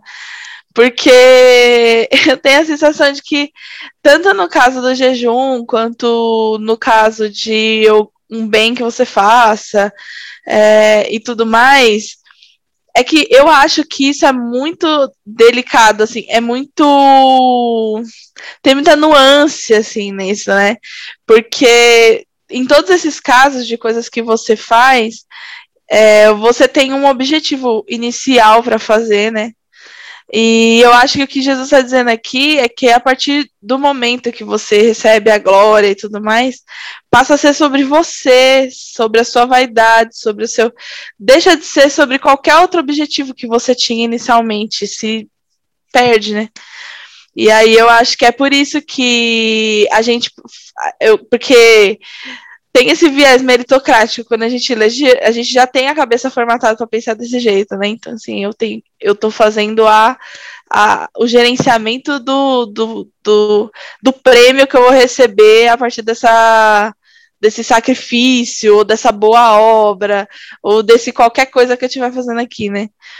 Eu tenho que fazer o gerenciamento. Qual é o prêmio que eu vou querer? O prêmio da terra ou o prêmio do céu? O prêmio de Deus ou o prêmio dos homens, né? Eu acho que com a cabeça que a gente tem, é, é muito fácil, né, ter essa interpretação. E o que eu acho que acontece, na verdade, é isso. Na verdade, você tem um, um objetivo, uma intenção inicial, uma coisa que você um lugar onde você quer chegar e o jejum é um meio, a oração é um meio. E a partir do momento que você recebe esse, essa glória dos homens, esse biscoito, deixa de ser por qualquer outro motivo e passa a ser sobre essa vaidade, sobre esse egoísmo e sobre esse, enfim, esse biscoito mesmo, né? Então, eu gosto muito desse, desse texto, assim, dessa, dessa esse mecanismo, né? Essa forma como ele escolheu falar. Ele diz é você não você as pessoas não vão receber outra recompensa além dessa. Então, tudo que você tinha para extrair daquela experiência ficou para trás, né? Foi com Deus. E aí passa a ser só sobre você mesmo e sobre a sua vaidade. Então, é, eu gosto muito, né, desse, dessa figura de linguagem, sim, que Jesus usa. E eu também gosto bastante dessa. Explodiu minha cabeça aqui. Tô aqui. Ai, que bom, amiga. Eu tava pensando nisso agora, tipo, eu nunca tinha pensado, e eu parei pra pensar nisso agora mesmo. E outra coisa que eu gosto também é muito, muita dessa dessa coisa do Deus vai perdoar vocês se vocês perdoarem seus irmãos. Isso é outra coisa que a gente já falou em vários episódios, né, da série. Que o que é perdoar, né? Como perdoar, como é que é isso. Então, esse, essa sondagem de coração que a gente tem que se manter fazendo é uma outra coisa que vale a pena todo dia a gente dar uma revisitada, né? Porque não é nada fácil, não é nada fácil perdoar quem posta histórias aglomerando na igreja. E, e parar para pensar que a gente também é motivo para a indignação de algumas pessoas que, enfim, que tenham contato com a nossa vida, e aí a gente precisa exercitar aí, né, esse, essa autocrítica e, enfim, e tentar fazer a ponte, ao mesmo tempo não deixar de responsabilizar as pessoas, porque a gente tem também uma cabeça muito formatada na culpa, só na culpa, na culpa, na culpa, em querer apontar o dedo e querer julgar e não pensar no, nas consequências reais disso, e não pensar que pior do que aquela pessoa que está indo para a igreja aglomerar, é o, o, o, a gente viver num país que não estabeleceu absolutamente nenhuma política pública que permite que a igreja abra, né? Então, é, tem muitas outras coisas, né? O buraco é muito mais embaixo, tem muitas outras coisas a serem avaliadas, e é uma coisa que eu acho muito triste, inclusive. E aí nem tem tanto a ver com o texto, mas só um desabafo meu, que ao mesmo tempo que eu realmente eu tenho vontade de brigar o tempo todo na internet, eu vou continuar brigando, gente, impossível, não, não vai ter muito o que fazer. Qualquer dia desses vocês vão me ver xingando alguém aí, Entendeu? É uma coisa que eu não vou garantir que eu não vou estar tá fazendo. Eu vou garantir que eu vou tentar, que eu vou fazer o meu melhor. Isso é uma coisa, um comprometimento que eu faço. Agora, que eu não vou estar tá brigando com uma pessoa que, igual a gente fez no, nesse tweet da Lu, que, tava, que o pessoal foi falar que tá tudo ah, é. certo é, ir para o hospital orar. É, então eu não vou garantir. Ah, não, meti o louco. meti o louco, mas... ali a gente foi, amiga, a gente foi. E assim, eu, não, eu garanto que eu vou continuar fazendo isso porque. Ou eu não garanto que eu não vou continuar fazendo isso porque eu sei que vai acontecer e é impossível, né? Mas ao mesmo tempo eu acho muito triste também a gente ter que é, a gente está numa situação tão desesperadora no, do ponto de vista é, coletivo mesmo, né, enquanto sociedade, que no individual a gente acaba, acaba tendo que ficar responsabilizando as pessoas, entendeu? É uma coisa que eu acho muito triste. Então, eu tive um momento até de trégua de, na, na fiscalização de quarentena alheia. Por exemplo, eu tive até um momento de trégua justamente por isso, porque eu tava pensando, né, ah, gente, Assim, pior é o Bolsonaro, entendeu? E eu... Então, mas é, é, vira o que? Desculpa, Isa, te contar, mas é que vira um pouco o ovo e a galinha, né? Tipo, o que veio primeiro? Quem elegeu o Bolsonaro? Exatamente, fica, tipo, exatamente. Exatamente. Então, é, é, eu tive até esse momento de trégua, assim, de tentar colocar o, a culpa no, na galinha e não no ovo, né? Mas eu, ao mesmo tempo, é, eu aí, quando, quando as coisas começam a pegar a gente dentro de um aspecto muito mais pessoal, assim, que é, meu Deus, a pessoa da minha família estava muito mal, eu estava muito mal, eu quase morri. E o quão supérfluo é você ver o culto presencial, sabe? Então, por isso que eu tô falando que eu não garanto, porque eu sou um ser humano. E eu sei que essas coisas me pegam no nível emocional que talvez em outras pessoas é, não peguem. E eu não vou falar que tá tudo bem não pegar, porque eu acho que todo mundo deveria estar preocupado com isso. Mas, enfim, é isso. Assim, como vocês podem ver, conclusão zero, não tem nenhuma, né? Estamos aí nesse, nesse mato sem cachorro, mas por isso que eu falei que eu não tinha nem muito a ver com o texto, era apenas o quê? Desabafos aqui, né? Abrindo meu coração, no caso. Mas, Isa, isso que você falou, eu acho que nesse teu desabafo, e um pouco antes até, para mim demonstra um pouco o que eu tentei falar em relação ao jejum ser uma coisa delicada, porque eu acredito que a gente acaba, e também se conecta um pouco com o que a Lara falou sobre a gente querer viver uma listinha de coisas, né, enquanto cristão, assim.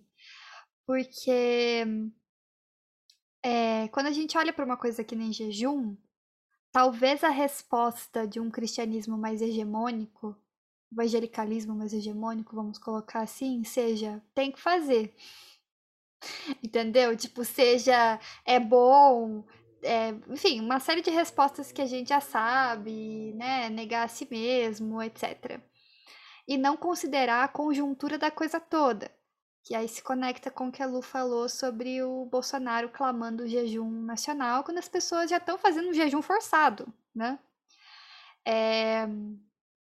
E aí eu acho que quando a gente olha para a Bíblia, por isso que eu acho que é, é de voltar. Por isso que eu acho que quando a gente olha para a Bíblia em coletivo, senta e conversa sobre, as coisas tendem a ser mais interessantes, porque a gente começa a olhar a partir da perspectiva da outra pessoa e começa a achar essas nuances que quando eu tô ou lendo a Bíblia sozinha, ou eu tô só absorvendo a leitura bíblica de uma pessoa específica ou de um grupo de pessoas específicos, é, específico, eu também não tenho acesso. Então, se eu estou só absorvendo o discurso do pastor que fala, ah, vamos então participar desse jejum nacional em clamor pelo Brasil, é, e eu não paro para perceber às vezes a minha própria realidade, porque a gente não está falando de, da realidade de, de, é, de pessoas que não são evangélicas. Boa parte dessas pessoas que está passando fome é evangélica, inclusive. É, então, quando a gente, a gente não para para se perceber essas nuances, sabe? Perceber que é, o jejum não só tem um meio, tem um, uma forma, mas ele também tem um momento, ele também tem um contexto, ele também tem, sabe, tem várias coisas nisso. E eu, eu vivo hoje um dilema, porque ao mesmo tempo que eu penso que que a Bíblia ela tem que ser acessível, que todos podem ler a Bíblia, todos podem interpretar a Bíblia. Eu também tenho cada vez mais mais certeza de que essa leitura precisa ser uma leitura que a gente olha as coisas com nuance, sabe? Nem sempre a gente vai acertar ao olhar para a Bíblia. E às vezes eu acho que nem é por esses por essa métrica que a gente tinha que olhar erros e acertos, sabe? Mas é, o que eu quero dizer é que sim, claro, qualquer pessoa pode ler a Bíblia e ter uma leitura perigosa, enfim, a gente está vivendo aí com essa leitura que é hegemônica, né? É, mas o que eu tô querendo dizer é que talvez fazer um esforço de ter essa, sentar e ter essa conversa sobre a Bíblia faz com que a gente olhe para todas essas questões e, e, pense sobre que jejum é esse, que, que momento é esse que a gente está vivendo. E eu acho que isso é muito, inclusive, pentecostal de pedir um direcionamento de Deus para o momento, de pedir um direcionamento do Espírito Santo para o momento, de pedir, de, de olhar para a realidade e, e, e é, ver de que modo a gente pode intervir nessa realidade espiritualmente, no caso pentecostalismo, mas materialmente também, né? Então eu, eu, eu, eu não sei se eu compliquei ainda mais a coisa, mas eu, eu acho que quando você fala sobre esse desabafo, sobre a gente tá, tá tendo que entrar nessas disputas, tá tendo que lidar com coisas, porque as coisas são mais complexas do que essas respostas simples que estão sendo dadas. E as coisas que são simples, tipo, use a máscara, se puder, fique em casa, olha os absurdos que estão acontecendo, olha as pessoas passando fome, estão sendo é, estão recebendo respostas mais simplórias ainda que não resolvem o problema. Então eu acho que é, não que as pessoas passando fome, etc, não seja eh, seja simples, mas eu digo assim, é simples de olhar para a realidade e ver que isso está acontecendo. Não é só ligar a televisão que você vê que isso está acontecendo. É só você, enfim, sair um pouco. Se, se, essa não for a sua realidade, é só você sair um pouco da sua bolha, né? É, então eu acho que, que é difícil mesmo falar sobre esses temas e que a gente está vivendo um momento quase que exaustivo de você ficar brigando e disputando o tempo todo essas coisas, assim. mais do que a gente já fala, mais do que antes, né? Mais do que e a gente vem de 2016, 2018, 2020 brigando e disputando esse campo evangélico. E aí que eu queria falar um negócio aqui que eu acho que tudo isso é oração, entendeu? Na minha visão assim de orar sem cessar é que tem tem intercessões que eu tô fazendo ali que que são intercessões de, de momento, assim, sabe? No momento ali que eu tô, tô falando. Porque, para mim, quando a gente tem que falar umas coisas e tem que dizer umas coisas, a gente tá intercedendo ali por pessoas que muitas vezes nem sabem que estão numa armadilha, ou muitas vezes estão, enfim, né? Precisando dessa oração nossa, assim, sabe? Uma oração prática, em ação, assim mesmo. Acho que nem sei se ficou mais confuso ainda, mas eu acho que é um pouco disso. Sim, é falar, tipo, Jesus, estou, estou cansada e sobrecarregada. e é só isso que temos.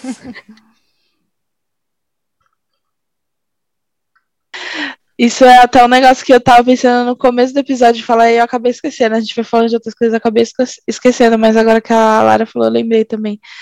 Que é, que é muito isso da intimidade mesmo, porque eu lembro, assim, eu vou até dar um exemplo que parece meio besta, mas eu, no ano passado, tive várias discussões, né? Com o Félix, com a minha mãe, um monte de coisas, né? De rolês, porque a gente estava procurando uma outra casa, né? O aluguel onde a gente estava ficou muito caro, falou, vamos procurar outra. E a gente teve várias. Nossa, a Lu até acompanha essa saga. Meu Deus, a gente fez várias tentativas e tudo dava errado. Nossa, de todas as maneiras possíveis. E era documentação que dava errado, era outra que não aprovava, era outra que o proprietário desistia no meio. E, e teve uma, um, um apartamento que eu fui ver em especial que a gente gostou muito, eu e o Félix, e deu tudo errado também. Só que esse eu tinha colocado muita expectativa, muita, muita expectativa. Eu já me tinha me imaginado, eu já tinha imaginado a decoração no lugar. E aí eu, o Félix falou, não, mas é, se a gente. Não, mas é, às vezes foi pro melhor, né? Deus tinha, tem alguma coisa melhor pra gente e tal. E eu falei, eu não quero orar assim. Eu falei para ele, eu não quero orar assim. E aí, assim, eu venho dessa coisa, né, dessa tradição de que, tipo, você não. Eh, você não fala isso, sabe, né? Você não fala isso, que você não quer orar assim, que Deus tem o melhor, foi a vontade de Deus, por isso não deu certo e tudo mais. E eu falei, não, eu não quero orar assim. A minha oração agora, nesse momento, a minha oração é o seguinte: beleza, Deus, eu coloquei nas suas mãos, né? Enfim, é, a minha vida. Então, assim, pode ser que tenha o dedo seu aí para não dar certo isso. Só que o que eu vou te dizer é que eu não acho justo. Eu não acho justo, eu não gostei. É, eu só acho engraçado. E eu juro que a minha oração foi essa. Eu falei, eu não, não gostei. Você quer minha opinião? Eu não gostei, tô aceitando, tô aceitando, mas gostar não gostei. Mas olha tudo que eu trabalho, eu me ralo de trabalhar, meu Deus. E eu não consegui, eu não, por motivo nenhum eu consegui é, esse morar esse, é, é um problema bem classe média, né? Não conseguir morar no ter o luxo de querer escolher onde vai morar e tudo mais. Mas assim, morar num negócio, num apartamento assim assado onde você vai fazer decorações e etc. Mas eu acho que esse negócio, esse episódio aí me mostrou muita coisa assim sobre a minha intimidade com Deus, sabe? De eu ter che conseguido chegar nesse lugar de falar, olha, tô com não tô, tô, tô, tô, brava com você, Deus. É esse é, o resumo da, da coisa. E eu não vou ficar aqui fazendo média, porque você conhece. Você sabe o que está se passando dentro de mim. Já sabe, tá ciente. Então, assim, é isso. E no final, realmente, a gente achou um outro lugar para morar que era muito melhor que esse que deu errado. Mas muito melhor mesmo. E aí é, aconteceu aquilo que eu mais odeio, que é quando eu não posso dizer eu estava certa.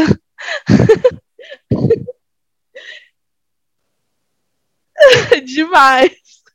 Demais. Então eu tava muito feliz porque eu achei uma casa muito melhor. E ao mesmo tempo eu tava com muita raiva, porque o Félix foi dizer, tá vendo? Deus tinha algo melhor, né? E aí eu acho que assim, é um exemplo bem besta, mas é, é como eu falei, eu, eu percebi que eu tinha chegado num lugar de, da minha intimidade com Deus que eu não me sentia mais constrangida de dizer que eu tava brava com ele, inclusive. E eu falei, gente, se eu tenho essa relação com a minha mãe, se eu tenho essa relação, sabe, com as pessoas que convivem comigo, por que não com Deus, né?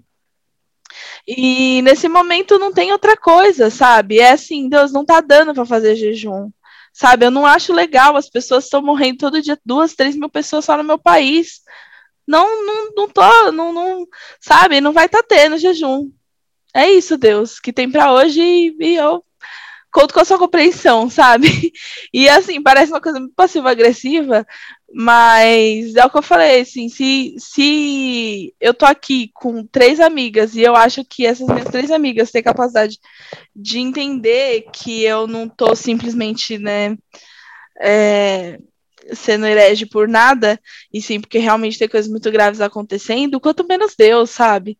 Se a gente, na nossa é, sabedoria, que é do tamanho de nada, a gente tem capacidade de fazer esse exercício, de entender que às vezes a gente não está bem para fazer um jejum, e às vezes a gente não está bem para orar, e às vezes a melhor oração que a gente vai fazer é o silêncio, e só falar. Ou essa melhor oração que a gente vai fazer é essa oração de rebeldia. Por isso que eu gostei muito do que a Bia falou, assim. Isso também é oração, quando você ficou revoltado e falou: Meu Deus, Deus, coloca, ilumina a cabeça dessa pessoa aí que tá aglomerando. Isso também é que Deus elimine, que Deus elimine. Então, assim, é, isso também é oração. Então, acho que é uma boa conclusão, assim, né, para para essa reflexão sobre oração no caso, assim. Tem muita coisa que é oração que a gente acha que não é e, e tem toda a possibilidade de ser. Enfim, falei um monte, né? O ascendente de gêmeos é real. Mas é isso, amigas. God our Father, giver of daily bread, blessing our hands and covering our heads. God our Mother, leading us into peace, drawing and comforting all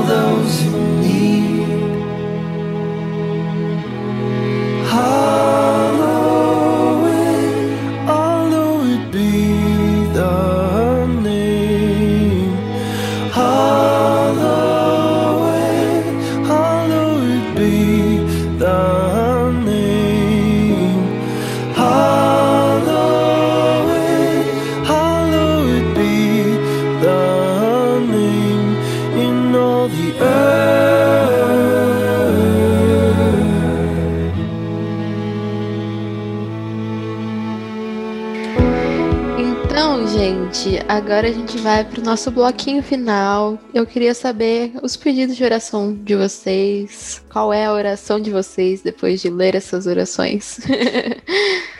é, eu posso começar dessa vez. Fazer uma oração de inspiração católica que é: Senhor, dai pão a quem tem fome e fome de justiça a quem tem pão.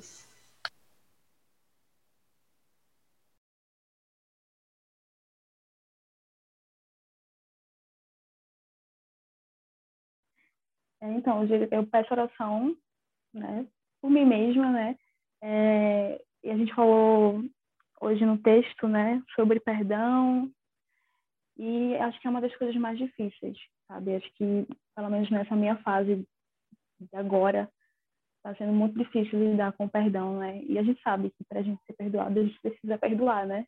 Assim como disse Jesus. Então, eu quero muito que que Deus trabalhe, né? E eu quero fazer um processo, né? Eu quero, eu quero, eu quero que a cada dia mais eu eu me desprenda, sabe? Eu deixe meu coração mais aberto para para isso acontecer. Eu sei que cada pessoa lida com isso de acordo com o seu tempo e eu respeito muito meu tempo e eu sei que Deus também respeita, mas eu quero muito, sabe? Quero muito que isso aconteça o mais rápido possível. Mas não no sentido, ai, olha, sabe, perdoei muito rápido, não, mas todo mundo quer ficar bem, né, de algo logo, né? Então é basicamente isso. É, eu acho que a minha oração, dada a situação que eu comentei no, no começo do programa, né, sobre a, a dificuldade de orar, talvez fosse uma oração muito famosa, que é aumenta a minha fé. Acho que isso é algo que me veio agora, assim, que talvez todos nós estamos precisando, assim, de um pouquinho mais de, de fé, sei lá, na humanidade, em Deus, na gente mesmo, na nossa capacidade de resiliência, na nossa capacidade de, de sei lá, é, sair dessa apatia em algum momento, né, que a Isa bem colocou. Essa, essa, esse mantra que virou, ah, vai passar. E que muitas vezes quando eu escuto isso eu pergunto, quando? A que preço? A que custo? Quantos mais vão ser levados e mortos até isso passar? Né? É... Mas acho que é, é, é essa minha, minha oração, assim, de, de aumentar a minha fé, assim, não só em Deus propriamente dito, mas na vida, assim. Acho que tá, essa apatia, ela realmente cada mês em pandemia que passa, ela toma um pouquinho mais conta, assim, de mim. E isso é assustador, assim. Porque é claro que o mundo já era ruim antes. e, e tinha muita coisa para consertar. Acho que a gente, enquanto Brasil, enquanto América Latina, mas enquanto Brasil principalmente, a gente vem numa onda, como eu falei, né, de coisas ruins acontecendo. E tô precisando de fé mesmo. Acho que essa é a, a minha oração. Eu acho que a minha oração é no sentido do, do vem ao teu reino. Eu gostei bastante quando a Bia falou que é um, essa afirmação do final do, do Pai Nosso é uma afirmação mais para a gente do que para Deus, né? E aí, como eu disse, é uma oração que ela localiza muitas coisas e ao mesmo tempo mantém todas elas conectadas, né? Não necessariamente separa as coisas porque tá colocando cada coisa no seu lugar. E quando Jesus fala vem ao teu reino, eu acho que tem uma, uma um, um significado é, bem amplo e bem múltiplo. Então, a minha oração é que esse vem ao teu reino pode, possa ser que o reino de Deus é, possa ser presente o suficiente para dar paz, para dar algum, algum nível de conforto para a gente diante de tudo que está acontecendo, que o reino de Deus seja presente nas nossas ações enquanto pessoas que estão dispostas a promover o reino de Deus na terra, que o reino de Deus seja presente para aquelas pessoas que hum, estão vulneráveis nesse momento e estão com pessoas em situação absolutamente é, complicada e triste, problemática e enfim, precisando muito de ajuda. Então, que o reino de Deus venha para essas pessoas, que o reino de Deus esteja no, no, na terra e venha. Em algum momento a gente espera que venha, então eu sei que é um, uma coisa, um momento que a gente está mu tá muito difícil mesmo de acreditar que a gente vai sair disso, não está tendo muitas perspectivas, mas se tem um motivo pelo qual eu nunca larguei assim a minha fé é porque é, uma, é, é um, um refúgio, né? No meio de tudo isso, a gente poder ter ainda um fio de esperança.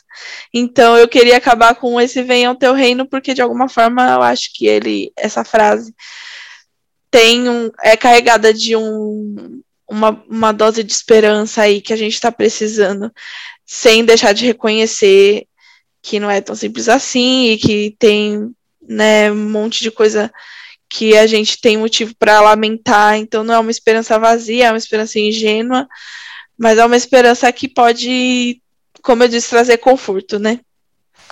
Amém. Acho que é isso. E o nosso último bloco é de indicações, meninas. Então, músicas, filmes, livros, poesias que vocês tiverem aí no coração sobre o tema ou não. Vou começar então, porque eu fiz uma listinha, olha só. Olha. Pela primeira vez na história. É, eu fiz. Primeiro, assim, que eu acho que nessa de oração. Gosto muito de poesia. Faz bastante tempo que eu não ativamente leio poesia, mas eu, eu gosto muito. Mas eu gosto muito de poesia. E, assim, acho que Maya Angelou, Cecília Meirelles, Carlos Nejar são bons nomes, assim. Porque uma coisa que a Isa falou, né, sobre essa coisa de você colocar sentimentos em palavras, não é necessariamente fácil. É... E eu acho que às vezes a gente nem precisa colocar em palavras para ser uma oração necessariamente. Mas às vezes eu tenho, eu tive muita experiência de ler uma poesia e falar: Uau, isso é uma oração, é, isso é uma confissão, isso é um pedido de ajuda, uma oração de, de muitas formas, um agradecimento, uma celebração. Eu acho que tudo isso é, é, são tipos de oração que a gente pode fazer e eu acho que a poesia entra nisso, assim. Então, e ler poesia num, no momento que a gente está agora é algo que eu tenho aí tentado voltar ativamente a fazer porque é um sopro, assim, sabe? Diante dessa, dessa apatia. Porque justamente, como a Isa falou sobre uau, como é bom sentir coisas, né? E eu acho que a poesia obriga a gente a sentir coisas, porque você se vê, é que nem ver uma obra de arte, assim, você olha aquilo e eh, você não tem como evitar o sentimento, ele só vem, assim. Então, é, para quem também, assim, quer se aventurar na poesia, mas é um pouco mais crente, o Carlos Nejar era crente. Então, é bem legal as poesias dele, que tem muito de Deus. Tem a Adélia Prado também, claro, né? Que eu acho que é sempre maravilhosa e que tem inúmeras poesias que é, parecem orações. Então eu, eu citaria esses dois. A minha favorita é Cecília Meirelles. Acho que, assim, parece que ela tá dentro da minha cabeça, assim, sei lá. É, acho que é, é muito isso. Outras indicações que eu tenho aí são um, Redomas Cast. É, não, eu não vou. Eu vou indicar um que talvez as pessoas não conectem muito com oração, mas é o da Madame Guyon, que é o Redomas Cast de biografia é, que a gente fez, né, de storytelling dela, ela fez parte de um movimento na França que é, foi chamado depois de quietismo, né? E aí ela falava muito sobre essa experiência quase meditativa de orar, assim. E quando ela descreve essa, essa experiência de se aquietar completamente, que realmente é uma, é uma certa meditação, assim, para mim é muito aspiracional, sabe? Eu sou muito ansiosa e meditar é muito, muito, muito difícil, assim, de verdade. Já tentei, já comecei várias vezes. Mas eu acho que é bem, bem legal pensar por essa, por essa lógica. As outras duas indicações que eu tenho é, são músicas. Uma, e, e, infelizmente são músicas em inglês, mas foram as que me vieram assim na cabeça. Uma se chama God or Mother. É, eu lembrei dela porque seria tipo Deus, nossa mãe. E me lembrou por causa do Pai Nosso, assim, porque essa música é como se fosse um Pai Nosso, só que em vez de pais, é, chamam Deus de mãe, né? É, e a segunda. A segunda indicação de música se chama He Loves Me, da Brittany Howard. Ela é a vocalista do Alabama Shakes. E esse, essa música é do álbum. Em português seria Jaime, tipo o nome Jaime. Mas eu não sei como é que ela pronuncia em inglês ou se é em francês, tipo GT, sei lá. É, mas eu sei que essa música. Que a Britney ela tem uma ligação assim com a igreja e tal. As orações quando a gente passa um tempo afastado. E e retorna, assim, né? E em relação à música God or Mother, é, tem um podcast que é da onde surgiu essa música do The Liturgists, que eu acho que tem esse nome. Eu vou deixar linkado no, no site, lá no, no site do Redomas. Então, tudo que a gente indicar vai estar tá linkado e esse podcast também. Então, para quem entende inglês e, e quer ouvir, eles falam um pouco sobre essa perspectiva de Deus como mãe. É... E eu acho que é interessante. Enfim, me lembrou por causa do Pai Nosso, né? Porque, querendo ou não, o Pai Nosso é lindo e, e a figura do Pai também é muito bonita, mas eu acho bem interessante essa, essa brincadeira que eles fazem, essa, essa licença poética que eles tomam com fazer um Deus nossa mãe, assim, né? Basicamente a tradução literal. Enfim, acho que essas são as minhas indicações. Uhum. Eu também vou na linha das paráfrases do Pai Nosso e vou indicar uma música que chama Pai Nosso dos Mártires, que também é católica, eu tô muito católica essa semana, é... que é da Pastoral da Juventude e tudo mais. E eu vou até ler um trechinho para vocês. Eu descobri por causa do Murilo, do Muro Pequeno. Ele sempre canta essa música. E ela fala assim: Pai nosso dos pobres, dos mar marginalizados, Pai nosso dos mártires, dos torturados, teu nome é. Tor teu nome é santificado naqueles que morrem defendendo a vida. Teu nome é glorificado quando a justiça é nossa medida. Teu reino é de liberdade, de fraternidade, paz e comunhão. Maldita toda a violência que devora a vida pela repressão. Queremos fazer tua vontade, és o verdadeiro Deus libertador. Não vamos seguir as doutrinas corrompidas pelo poder opressor. Pedimos-te o pão da vida, o pão da segurança, o pão das multidões, o pão que traz humanidade, que constrói o homem em vez de canhões. E aí tem mais um, uma estrofe, mas vou parar por aqui. 58. é, e eu indico também o Redomascast 58, que é sobre oração. A gente convidou a pastora Andréia, muito querida nossa, e é um dos meus programas favoritos, assim, então recomendo demais.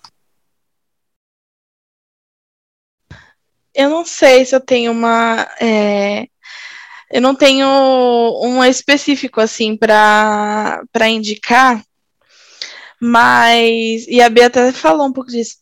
Mas nas últimas semanas, eu até falei para a Lu assim, né, que todo dia a gente adiciona um, um, novo, um novo elemento no kit anti-ansiedade, no aparato anti-ansiedade. E nas últimas semanas eu comecei a, a praticar meditação. Então, não é nada de específico essa indicação, mas é, foi também. uma coisa que. Nossa, bom demais, gente. Eu tô muito surpresa, porque funciona o babado. É aquele e... tipo movimento que você não sabe que se você fica feliz ou triste pelas pessoas, né? Você fica tipo, se cuide ao mesmo tempo, você tá bem. Exatamente. E aí eu, eu, eu percebi que realmente é, me ajudou, tá, tem me ajudado bastante com ansiedade, receber biscoitos na terapia, então só vantagens. e, e aí eu faço por umas algumas que tem no YouTube. É, guiadas, mas também é bem legal de fazer com música e a gente, música gospel tem muitas muito boas. E aí eu acho que dá para fazer realmente um combo legal, assim, com, entre oração, meditação, dá para fazer um, um, devocional bacana, eu acho. Tenho gostado. E, e de música, é uma música que ela, eu vou falar de uma música que não sei se eu já indiquei em algum dos outros episódios, mas ela é uma música de um texto bíblico, ela é basicamente quase a transcrição do texto bíblico. Mas é uma música que eu gosto muito e que é, é quando eu falei, e ela é meio que uma oração para mim, assim, quando eu ouço. É um texto da, de Jesus, uma, um sermão de Jesus também. É, é a música Jesus é o Caminho, da Elisa Rosa. E é uma música que eu gosto bastante para esses momentos de oração, que, que, nem a Lara falou, né, de colocar uma Cassiane no, no fone, é, eu gosto muito dessa música da Elisa Rosa. Minha indicação é a Thalita Barreto. Eu tenho escutado muito, muitas músicas dela, nos devocionais, né? E é isso. Ela é uma artista maravilhosa, preta, lindíssima, de Deus. escutem. Eu acho que eu falei dela no Twitter, acho que foi dela que eu falei no Twitter esses dias. E ela tem poucas músicas, então, assim, por isso que eu não vou dizer uma música, assim, que eu gosto mais, sabe? Porque ela tem poucas ainda, né? E aí... Maravilhosa, eu amo também. Então é isso, gente. Ouvintes, muito obrigada por ouvirem até aqui. Espero que vocês tenham gostado. Deixem um comentário de vocês, continuem essa conversa com a gente. E vamos de tchau coletivo? Tchau! Tchau! Maravilhosos.